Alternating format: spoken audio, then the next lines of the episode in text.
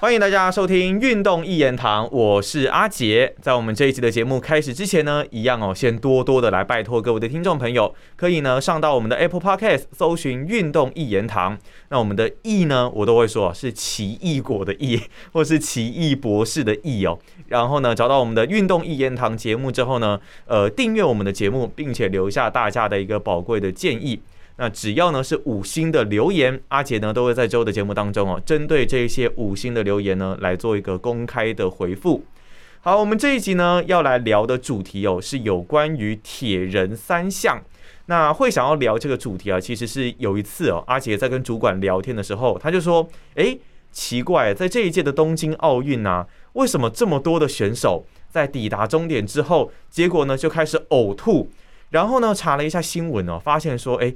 好像说，嗯，这个东京湾的水质是不是有一些的问题呢？但是我们也觉得很奇怪啦。那你如果是因为水质要吐，应该是游泳完就要吐啊，怎么会是到达终点才吐呢？所以呢，就对这一些的议题产生了一些好奇哦。那平常呢，比较没有在运动或是比较少关注铁人的同事啊，有问说，诶，那铁人比赛比完，真的有呕吐的一个可能性吗？我们今天呢，就要好好的来针对铁人三项这项运动来讨论一下。那当然呢，今天呢，阿杰也找来一个非常专业的人士哦，我们也是在大概。呃，我研究所他大学的时候啦，他比较年轻一点，那我们就大概有些认识哦。他是在台湾的铁人工厂工作的教练杨志祥教练，欢迎志祥。Hello，大家好，我是志祥。哇，志祥非常的有活力的一个感觉。现在你主要是在铁人工厂工作，对不对？是是是。OK，那你平常呃，想先问一下，就是说你自己平常在这个工作上面，跟在你的一个训练上面，你自己现在还有办法做兼顾吗？其实还是可以，但是挑选的赛事就会变得没那么多，可能上半年一场，下半年一场。那以前学生的时候就时间很多嘛，可以到什么都比，一个月来一场这样，每个月都比赛这样。现在你也已经是新手爸爸了，对吧？非常的恭喜，他应该时间上也被瓜分掉不少。但我觉得，对啊，但我觉得这就是每个人的人生过程当中会经历到的一部分，必须的。你要去有效率的分配你的时间，时间管理一下。但是我觉得你很厉害，就是你的训练都还是能够兼顾。你大概从事铁人运动多久了？我从二零零八年的十一月二十二，啊，是一很很清楚一个时间，是因为那是我的初铁。哦，OK，出铁的比赛，所以大概已经有十三年左右的时间。哇，这时间其实还蛮久的。对，超过十年都算一个比较一个基本啊，基本的一个数字这样。基本砍这样子，对对对，要十年啊，至少要累积十年。对对对对。那像是呃，以你这样子参加下来，你是不是有一些国手上面的资历？是是是，就有有出国参加一些比赛，然后像亚洲杯哦，世界大学锦标赛。啊，还有一些代表队的一些部分，这样，所以也是这个中华队台呃不台湾队台湾队的主力战将这样子，在铁人这个部分，说实在，铁人这项运动是不是他并没有对于说你可能要从国小或者国中就得开始练有这么高的要求？其实不会，但是他的我觉得他的入门门槛是比较高的，但也蛮多真的吗？对，因为他的器材。然后，比如说他比赛的，就呃，简单来说，报名费好了。嗯。然后说他的，呃，你要了解整个运动的过程，他是需要有一点点有带，需要人家带领你的。哦，要有教练或是有经验的同好一起来带领，确实是需要。那像是你现在在铁人工厂里面，呃，铁人工厂，铁人工厂是 铁人工发音要标准一点，基本上应该可以算是，嗯，北台湾或是中部以北算是非常知名的一个。铁人训练的一个工作室，对吧？对对对对。OK，那你在里面主要就是担任教练的一个工作。对，我是我们其实呃简单介绍一下，就是我们的有部分的教练是激励与体能教练，激励与体能。对，然后有些是防护员，嗯，对，然后接下来我的部分就是专项教练，就不论是铁人三项，或是呃自行车，或是跑步，或是游泳。这部分都是像我们，所以我们的呃规模大概是这样，以教练的部分，嗯哼，就是你不管是跑步、游泳、自行车，你都可以带，啊是是，都可以去训练这样子。OK，那我们当然要进入到我们这一次的一个主题哦，就是说这一次东京奥运呢，当然大家很多人很多人看网络上可能就会看到的是那一张照片了，是。过终点之后，然后有选手也是呃跪在地上呕吐的一个情况。那一开始呢，当然有媒体报道是这个水质上面的一个问题，不过后来稍微去查了一下，也有人说可能应该是高温或是比赛强度的影响，或许会比较大。那你志祥来说，你对于这件事情你有怎么样的一个看法？啊，这部分我有特别去了解一下，就是呃，针对比赛，像我们这个国际的组织叫 Trust 呃 World Triathlon 的一个国际组织，其实它在每个他们呃所属的赛事里面，他们最近几年都有加入一个水质检测。他们都一定要经过这个水质检测，像大肠杆菌啊，或是一些传染疾病的一些水质检测。嗯，那这次的东京奥运的水质是通过的，是通过。哎，那它检测的时间点大概都是在什么时候？呃，至少是一个月前，一个月前会检测，会检查一次。但是实际的的时间我不是那么的了解，但是我知道一个月前它会有一个呃简单的检测，那可能到接近比赛的时候还有一个呃水质水温。的部分的检测这样，但详细的日期他们应该会有个呃规程的。我之前好像也听说过，有好像有在那种就比赛要开始之前当天，好像也是会再检测一次，就是至少可以凸显出他们是算很严谨的。对，而且至少在二零一九的时候办过东京奥运的测试赛，所以那个时候其实就已经是通过的，除非这这两年有一些变化。但是呃，以水质来说，甚至蛮多人都说，其实里约。的那一届其实更 更是对更是堪忧的，所以呃，今年这一届的部分水质他们是通过检测，所以我们就数字说话嘛，所以它它是 OK 的，水质上是 OK，对对对对，OK。那所以说可能真的是受到，就是因为我们都知道说有很多选手有反应哦，这一届东京奥运的气温是很热的，是是是。那当然铁人三项我们也知道，像比方说，因为他们是比五一五这样子，就五十一点五公里标铁的一个距离嘛。那这个距离呢，当然相对于大家想挑战的一一三或是二二六，当然它的强度是会很高的。对，尤其你要争这个金牌、银牌、铜牌的一个部分，所以可能真的是受到这个影响。对，我觉得强度是绝对大部分的原因啊。因为如果呃，即使是喝了一点水哦，我我觉得应该说比例啊，可能会让他吐。这个原因可能强度可能占了也许七成。哦，水质可能还是会有点影响，毕竟它不是像我们饮用水那样，它也是一个海湾的水，哦，可能也比如说它有个十趴的影响，那天气气候又有一部分的影响，所以我觉得是综合起来的，也不是说呃完全可以让呃水的部分撇除关系，但是我觉得它不会是太主要的，对，高温高强度这部分我觉得它们是呃主因，对，水质刚好大家。因为我们不是比赛的，我们刚刚是看画面说话。我没有去喝了，对，看起来就是 哎，好像有点浊浊的。但是啊，事实上，我觉得水质部分脱离不了关系，但它不是主因。哦，OK，所以其实是有一定比例上的原因来构成的。对，那像是以强度这种东西来说。志晓有没有办法跟我们可能平常比较没有这么了解的一些朋友稍微讲一下，说强度这种东西是要怎么去定义它，或者是说每个人是不是都有不一样的一个强度？那我简单把它分三个部分好了。哦，三个部分，OK OK，就三个强度。一个就是你，比如说我们以爬楼梯来讲，嗯，爬楼梯你正常慢慢的走一阶上去，不一层楼上去啊，你可能都可以跟旁边的人一起讲话，就还可以聊天。嗯，好，那如果你稍微用一次跨两格或三格，你可能跑。他走到最上面，走到二楼的时候，你可能会开始有点喘，嗯，但你还是可以讲话。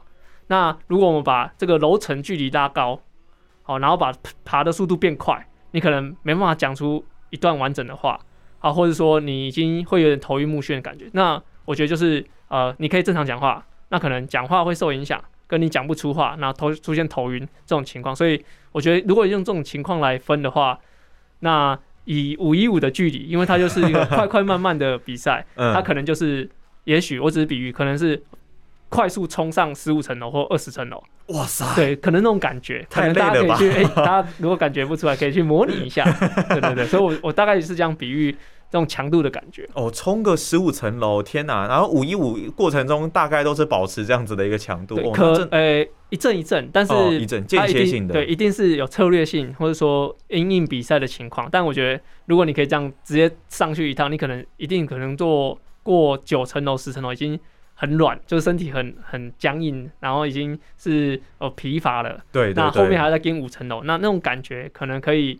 接近像我们东京奥运选手进入终点的感觉。哇，这真的，大家可以去稍微体验一下，或是你如果自己有脚踏车啊，是不是也可以带自己脚踏车去铁人工厂体验一下？啊，可以，欢迎来体验一下，就是可以去骑车，然后接受一下志祥教练这样子的一个指导。刚刚志祥这样子讲一讲，我会想到其实像台北一零一有办那个什么登高赛，呃，对，登高赛，对对对对，哦，那个非常，因为台北一零一是台湾来说是非常有指标性的比赛。对，世界无敌高的，呃，也不能说世界无敌高，就是非常高的一个建筑物。然后它，我，哎，它好像，哎，它有爬到一百零一层吗？我有点忘记了。它就是爬到顶了。我就是爬到顶，哇塞！你有参加过吗？哦，看过，我看过，我没有参加过，但是没有特别参加过。有空大家有兴趣也可以去玩一下了。那像是刚刚讲到这个东京湾的水质啊，我说实在，因为自己也有稍微看过几场的一个铁人赛，然后自己也有去玩过。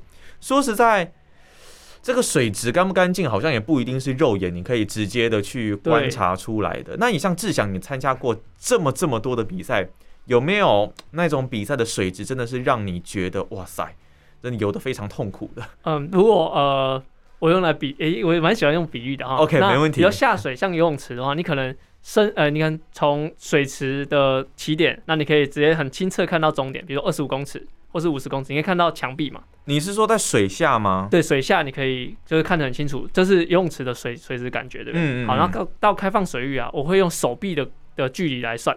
嗯。就是比如说我头跟身体都埋到水里，那我手往前伸，我可以看得到指尖。嗯。就代表其实还算蛮干净的。哦，你在水里，然后手往前伸，看得到指尖，指尖就其实算就算干净了。哦。那如果你的啊，像我有参加过一些比赛，嗯，它就是下去你只看得到肩膀。对，大家可以看到视线的部分，手举起来，啊，只看得到肩膀，嗯，他就知道那个水质，就是跟大概跟味增汤差不多 其他都是有点像那个，对对对，呃，抹茶味增汤灼灼的，你已经感觉不出来你到底在哪里了，这样。但是说实在，那个真的是叫脏，就是就是完全就是脏吗？还是说我觉得浊也有关系，水质，嗯，清澈度。那里面有什么细菌或者什么的，这我们就比较不得而知嘛，对不对？对，其实呃，这是要经经过检测。那刚刚讲有些大肠杆菌或是一些传染疾病的的病菌，它的呃多少，嗯的，比如说密度好了，或者说它有占百分比多少，那才是呃这个水质到底脏不脏的关键，这样子。OK，那像是讲到水质啊，刚刚可能因为讲到是。参加过印象比较脏的水质，志祥不好意思直接讲比赛哦，那其实不太好意思讲，对对对。那有没有参加过让你觉得哇水质真的是一级棒、超赞的那一种？就你觉得游起来很舒服，然后就算喝到也觉得不会怎么样。如果以我去过那么多国家、全世界来比来说，我觉得台东的活水湖是一辈子，如果你玩铁人的话，一辈子一定要来的一个就是场地，它那个。如果是你在游的过程中，假如有太阳的话，你是可以从水面直接看到池底的，那大概有三公尺。对对对，如果有太阳的话，嗯，可以看到池底，然后一览无遗这样。所以是台东的活水湖是，呃，我觉得比一百个大拇指都不够哇称赞的。你去过这么多国家，世界上参加过这么多比赛，还可以就是台东活水湖算是 top 的那一种，对对，最高的。真的是蛮难得的，非常厉害。所以也不一定说国外的湖就一定比较清澈或什么的。台湾其实就有很棒的一个环境。哎，活水湖这个地方，因为我之前也有去过，夏天的时候是蛮舒服了，那冬天的时候我记得很刺激。其实呃，上面比较冷，因为呃风风的关系。哦。但是水温大概其实也不到，也不会低于十五度，还到了二十多度这样子。所以就还算舒服。对，就是呃夏天。我觉得去玩当然是很 OK，但是冬天可能再多游一下，身体暖起来就好了。对对对，就不会到真的是会冻伤那种感觉。因为我们后面也会聊到，就是呃，台湾最近当然这个棒球球评曾文成有出了一本，就是六十岁他也可以完成二二六超级铁人三项。那那个时候，对，那那个时候志祥就是教练嘛，是是是。他里面就有提到说，虽然说他一直以来都是洗冷水澡，可是他刚下到就是呃。活水湖的时候，他还是冷到受不了。那 那他说，他就他就说还好，他有去，因为我记得赛前好像可以试游嘛。是是是。对，然后在比赛过程，就是正式比赛的时候才比较容易适应。他说哇，试游的时候，因为那时候是冬天，真的是冷到皮皮唰。所以真的像志祥所说的，可能你真的要下去游一阵子，才有办法去身体一下，才有办法去适应这个水温。好，那在这一次的奥运三铁的冠军选手呢，是来自挪威贝尔根的这个。Blumenfeld，那他为了这一次奥运的比赛呢，特别进行了一段我们所谓的高温训练。一般呢，我们可能在台湾都比较会听到的，就是说，诶，高山，然后会进行一些比较低温啊，然后含氧量比较低的一些训练的一个过程。高温训练好像比较少听到，这可能在那一些呃气候比较寒冷的国家才比较会用到，因为台湾你在平地就是高温训练的，对，就已经 出门就是高温训练，对，没错。那像是他们那一些地方该怎么来进行高温训练？我其实还蛮好奇的。我知道他们有些会用暖炉，或是他们的空调本身就可以稍微把温度控制在比较热一点点，暖气的部分，对，暖气的部分，有点像插电的那种。暖电暖炉，就是在可能在房间里面使用。我知道他们的那个温度大概可以到三十五到四十度。哦，这么高哦！对对对对对对。那我嗯，你说那个感觉其实还是会跟亚洲的热有点不一样，因为你想你想象你开暖炉其实是会比较干燥哦，对，你容易口口干舌燥嘛。但是那个的干热跟像东京或是台北的的湿热是会不太一样的。哦，那种身体的粘着度，还有空气中的湿度是不太相同的。对对对对。哎，可是东京不是应该也蛮干的吗？但是相较，比如说在暖炉或者的室内空间，它还是会比较湿一点。哦，因为毕竟也还是在空气中这样子，所以它算是比较湿的。对对对对。这个部分我就突然想到一个问题，想要来问一下志祥，就是说，哎，你有没有听过或是看过那一些可能亚热带、热带国家的选手？他们真的在整个整体成绩的发挥上会比较有优势吗？我们当然知道这次的冠军是挪威的选手嘛，但是有很多人都说，诶，像比方说跑步啊，或像铁人三项，或像足球选手等等，他们有一些耐热程度比较好的，会不会天生就有一些呃优势上的存在呢？其实我觉得没有。没有，对，没有，因为呃，我有几个经验，像今年的的东京奥运，大家知道，就是第一名是挪威，第二名是英国，嗯，第三名是纽西兰，但他们的国家都都是天气状况比较好的，没到那么极端呢。对对对然后我我可分享个经验，二零一二年的世界大学锦标赛在台湾举办，嗯，那那个时候的第一名是法国，那他们说他们也没有来很久，他们来四五天而已，嗯，那他们其实就可以顶住那个高温，然后进行比赛，所以。我觉得他们可能有经过适应，那真但是他们可能九成以上的时间是在比较凉爽的气候进行训练，嗯，那它的本身的恢复就比较好，对，它是恢复吗？对，恢复比较，因为你在比如说天气就是冬天就可以跑比较多嘛，就因为啊你的体力消耗比较少，嗯，然后你在训练的时候比较不会有呃那么大的对身体的破坏，嗯对，那他们这这部分的累积很多，那可能。像我们呃亚洲选手可能比较耐热一点点，也许有十趴的适应性，但是其实有九十趴的训练来说会跟他们有落差。哦，OK，所以是还是有一些差别存在的。对，但我觉得纵观来说，一个耐力的运动还是要在天气较寒冷的地方，然后比较干燥的地方进行长时间训练是比较会提升的。可是我们不是也常常听到很多选手，可能他在比较冷一点的地方，然后结果来到台湾比赛的时候，那个真的是很很难去适应那个比赛的一个温度。哦，的确的确，但是以我目前看，我觉得可能比如说有两成的人可能适应不了，但是八成的人还是会比亚洲的选手，就是说，哦，简单讲，他爆掉了，嗯，但是我还是追不到。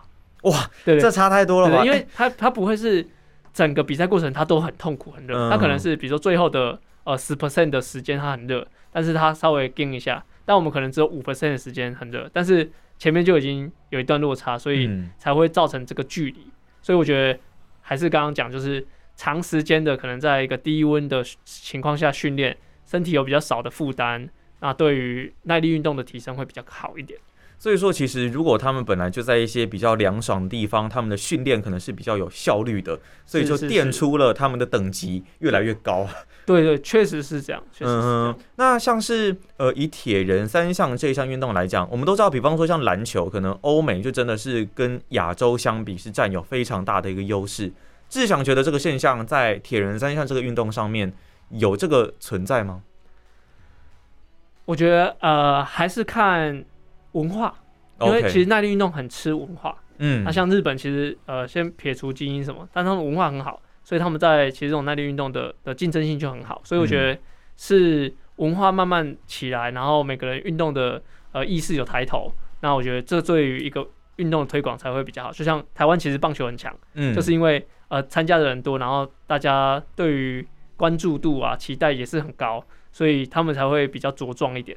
那耐力运动像跑步近年来非常盛行嘛，所以我觉得非常看好，可能五年或十年，呃，台湾整个提升跑步的的部分这样子。因为我觉得这还是属于一个全民运动的一个问题哦，就是说，像比方说在日本，呃，我也是看曾曾文成曾公那本书，这期节目变成帮他打书了。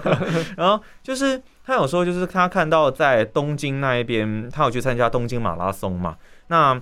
他在比赛之前就先去，一定是这样。然后他就有看到说，哎，可能某一个呃比较知名的公园，或是呃一般的道路上的大家很喜欢练跑的地方，哇，平均一天可能会有四五千人在那边跑步，就累积的人次。所以我觉得哇，这真的是一种呃全民风气非常兴盛的一个运动，在跑步这个呃项目上面，尤其他们可能还有呃像是香根一传呐，然后一些非常知名的比赛。所以我觉得台湾如果这个风气慢慢的培养起来之后，我们的选材的这个数量才会越来越多，你就有更多的人可以去抓。对，而且这些选手训练起来才会不担心他的后路嘛。比如说像，哦，OK，比如说我的学长，他都可以利用他的运动，可以比如说坚持到四十岁、五十岁。那我在训练的时候，我就不会担心说我四十岁、五十岁还要还要去想说我的生涯规划什么，因为前人已经做出来了。那我可以，也许可以效仿。也许可以再循着他的路，那找出更多的多元的的部分，这样。嗯，所以其实除了呃训练环境或者资源，那其实我觉得心理层面很踏实这件事情，对于整个文化提升也是蛮重要的。哎，可是那你会觉得有没有一个所谓的职业的一个比赛或职业的一个联赛，有很对于这个运动项目的发展是很扮演着关键重要的角色吗？我觉得到后期是绝对需要的。对，但是国外国外有嘛？像国外其实有，但是他们是以诶联盟，哦，他们是这个联盟，然后他们办很多巡回赛，嗯，那他就变成这个联盟的冠军之类的。对，其实这是有的，对，但是这个也很吃呃消费力，然后跟大家的意识程度，嗯，对，比如说如果是现在一个地方他要举办比赛，但是没有办法完全封路，然后民众会很困扰，那我相信这个就是会让大家会很辛苦。但是像台北马，其实已经。听，因为我有去年参加，我觉得基本上没有听到任何车子在按喇叭，嗯，所以我觉得就是，哎，大家知道有跑步，那也喜欢，那所以我刚刚说我很期待，可能五年、十年后的跑步的发展或耐力运动发展，所以我觉得是是是这样子的模式，然后让整个环境越来越好。大家的意识，我觉得算是有抬头了，因为呃，尤其是像现在在要交管之前，他可能前一周或者前两周就已经会开始在贴路牌了。对，公告，对，就会公告说，哎，几月几号啊，然后几点到几点可能会有这个路跑的比赛，大家要稍微去注意一下这样子。那我还蛮好奇，你刚刚所说的那个联盟啊，是比方说可能呃，我日本东京呃东京马，或是可能东京有一个很知名的铁人三项的比赛。然后跟其他国家去组一个联盟吗？就是可能世界上有一个联赛，但是选手可能必须要在这个赛季期间，在各国之间不停的参加比赛，累积一些积分，然后决选出一个最后有一个冠军这样子吗？哎，对，就是比较像刚刚讲的，就是会在呃每个国家会去设立它一些分站，然后就是一些呃它的积分冠军。那以现在可能会有两到三个联盟是有在做这件事情，嗯，那。其实选选手选择就多，然后它的曝光也多，啊，就是会让这个效益是比较好的。哦，OK，所以而且当然对选手来说，你可以游历各个国家，对对对对对，可以去看看不同的环境。当然目前因为疫情的关系啦，不过我我们相信未来应该还是比赛可以再慢慢的恢复起来。对，那像是呢，以志祥你在铁人工厂大概待了多久了？哦，我到九哎，到九月的话是刚满四年。哎，这么久了吗？这是我第一份工作，对，我就我因为我退伍到现在就是只做这个啊。哦，OK，所以退伍就差不多四年左右。大学，然后退伍之后，然后到就进去铁人工厂，然后做到现在。对对对对对对。那做到现在，我还蛮想问的，说以你这个教练的身份，然后做到目前为止，有没有哪一些心得或是感想？嗯，呃，首先我觉得在铁人工厂工作是可以工作一辈子的。哦，真的？对，是可以工作一辈子。就是，当然，我觉得每个职业都会有倦怠什么什么。那如果撇除这些，那比如说以呃有收入或者说体制的部分，我觉得是可以做一辈子是没有问题。哦，收入不错就对了。我觉得是以业界或者说以运动这么新的状态来说，是够我养家糊口的。哦，OK，对，所以你也有一个小孩子。对对对，所以就这部分我觉得是没有问题。但当然，比如说。这里这么体制那么完整，一定会有想学的东西。那可能有什么机会来，也许可以呃去学习一下东西，然后精进自己。我觉得这是更重要的哦。哎，你说要学习，你接下来还想要特别学什么东西吗？我觉得你都已经很厉害了啊。嗯，我觉得像带出一个比较呃，其实从然后他是基础呃基本的入门选手，那可以让他比如说哎踏踏上国家队，或者说可以让。比如说像哎，刚刚讲的真功，嗯，他从一开始的状态可以到完成他的目标，我觉得这些其实都还有蛮多东西可以学。哦，就是你希望可以有一些要讲作品吗？把人比啊，有点像，有点像歌手那种作品。嗯，OK OK，经典作品，或者说怎么样更精进自己的技巧。嗯，我觉得这这是呃，目前我想要学习的地方。你要打造出一个你认可，然后当然国家也认可的一个国家级的选手。对，这只是一个应该说标章啦，它是一个标章，也许是哎像一个品牌争取一个认证，嗯，对我觉得很像在争取一个认证，还蛮有趣的。对，那接下来可能再长远一点，可能就是要要复制我的能力给我们其他教练，就是要怎么样可以做出，比如说第二个教练是可以有一样可以训练出选手的能力，那这可能是我之后的。一些目标跟方向，因为这样教练这种教练越来越多，越来越多，越来越多，就可以培育出更多很厉害的选手。对，那当然也慢慢的就可以带起整个台湾的铁人环境等等。对对，而且比如说有同样能力的教练，他才会可以去更钻研出一些其他的问题。所以我觉得一定要复制跟我一样能力的人，然后跟我竞争，那我我们才会更好。这样哦，这这是我我可能比较长远的的想法，因为毕竟你也是看过，应该也有不少新教练这样子有进来啊，可能也有人离开这样子，然后就会有不同的一些素质上面的一些差异。对，那像是还蛮想问志祥，就是说你要训练出这一些的选手，就你目前四年的经验来看，你觉得你在哪一方面可能还比较不足？就是你你可能在。训练出国家级选手的这一条路上，一定有不足的地方。对，那你有没有归类出可能哪几点，或是哪几项，你可能是需要再去加强的？如果说要只训练出国家选手来说，我觉得我最大的缺点是我给他们选择太多。哦，真的吗？对。可是以前会觉得选择太少。对，以前选应该说以前的的风格就是你只要跟着练就对，你不要想那么多。嗯。但是现在我会给他们多一点选择，那就说，哎。你在练习之余，你要不要做些什么？以前教练是反过来嘛？你练习之余什么都不要给我做，你就做就对了。对，怎么做啊？然后就给我回家休息，好好睡觉，不要给我们搞有的没的这样。对对对对对。反而我现在是，你做完这个，你要再多做一点什么？再多做点什么？对，这个这个是选项吗？这是个选项。OK，所以我给他们很多选项，也许他们十个里面有，哎，有三四个会有做出不一样的选择。嗯，对。那这个我觉得也许会影响成绩，可是它是帮助他的。生涯规划的哦，对，所以我刚刚讲就是以制造一个，比如说呃国家认证的机器人，或者国家认证的选手来说，我觉得我给他们选择太多，但是以一个长期的发展来说，是我觉得是比较好的。哦，那我觉得其实你这样的观念跟想法还有做法也还不错啊。就是你不是说只顾着说要帮他们拼成绩或什么的，你也是顾到了他们未来的一些长远的发展啊，还有他们以后可能会面临到的一些问题。对，但这个比如说我像这个的问题，我相信是很多台湾每个基层选手教基层教练的问题。我到底要给你一块金牌，还是我要到底要给你一个更长的人生？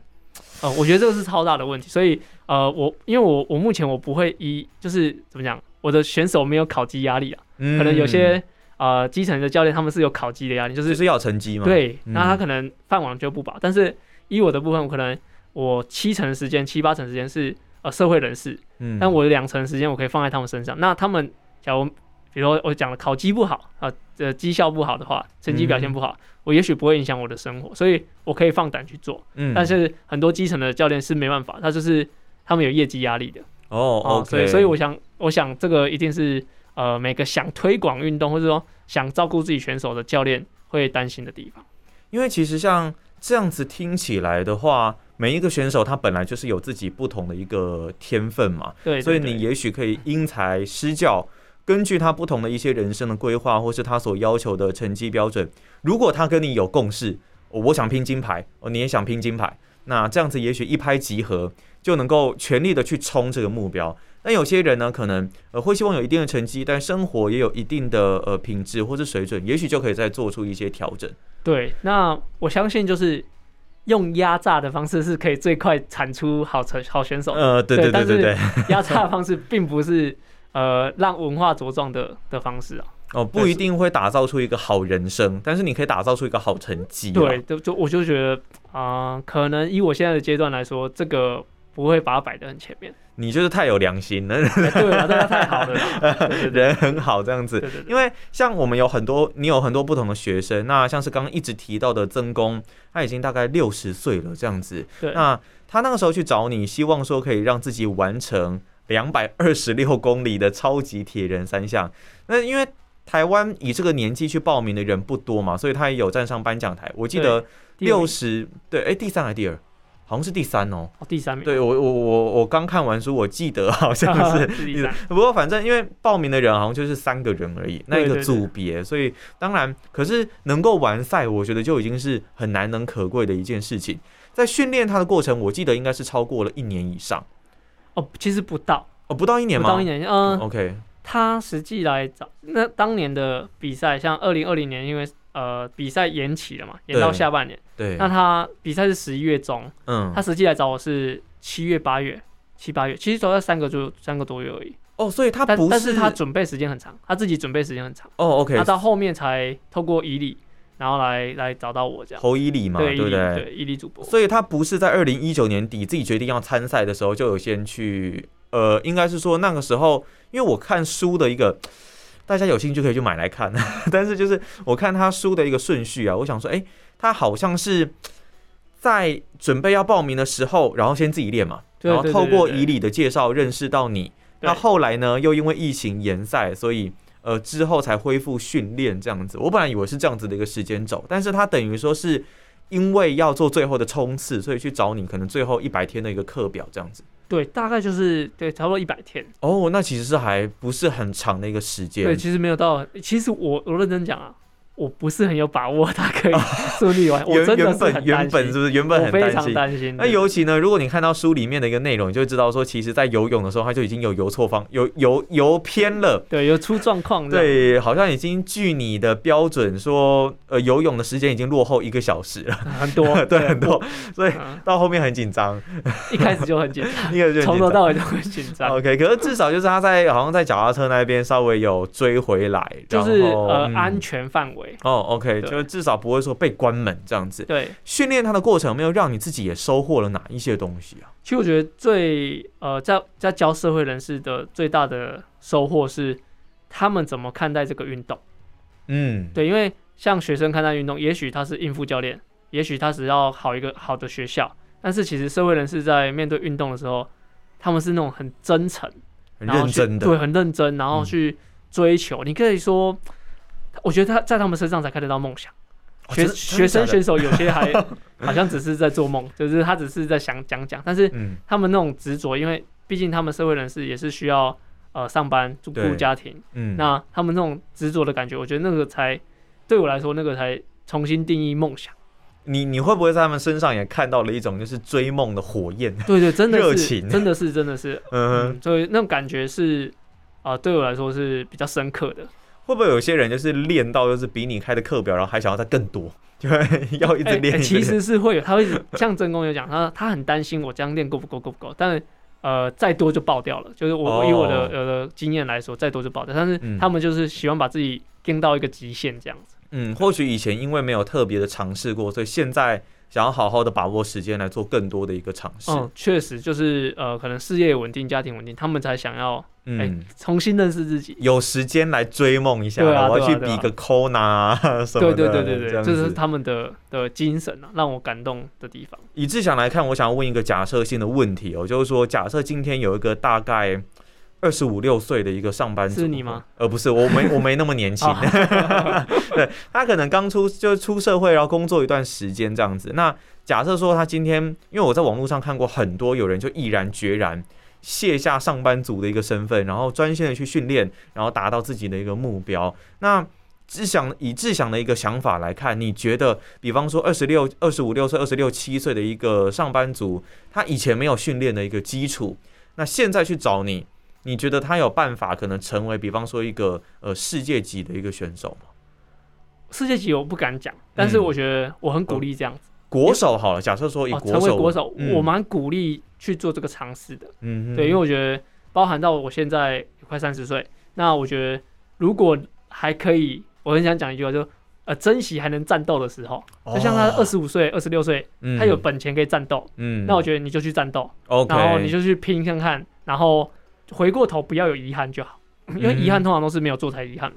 但是他做完了，那我真的没有遗憾了。那我觉得我就很鼓励这样的情况。那如果是要真的要拼到国手什么，当然可能我给他设个一两年的目标，真的达不到，有点快，蛮快的。一两年的 一些小目标哦，OK OK。然后你要可以到呃什么程度什么程度。那如果真的不行，我可能跟他说，你不要抱太大期望，但你还你还是可以继续的。进行这样子哦，OK。但是如果假设说他可能从三十岁、三十五岁才想要去从事这个运动，然后定一个有点高的目标，对，可能就是不一定那么容易可以做达成，因为年纪还是一个蛮大的一个因素，对对？确实，所以会帮他评估了。但其实刚刚讲到就是三十三十五岁，我就再问他一次，说他可能过了自己这关，他觉得自己没问题。可是我再问他说：“你真的可以吗？”嗯，那这这个问题可能会让他再重新想一次。但是二十五、二十六岁，我再问他，他可能觉得哦没问题啊，嗯，那他自己就可以自己判做一个判断。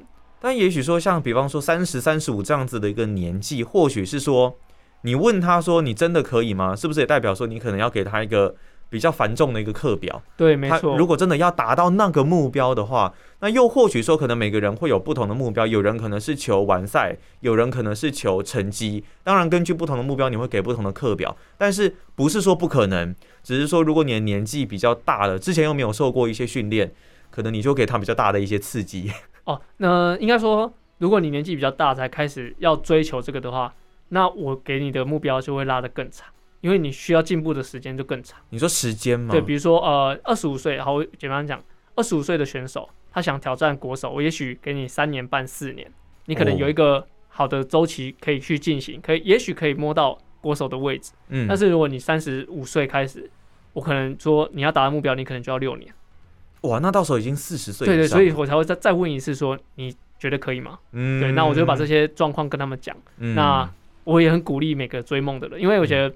不要活得像个咸鱼是很重要的哦，对对，因为他们哎有一个事情在呃心里可以去准备战斗，我觉得那个会让。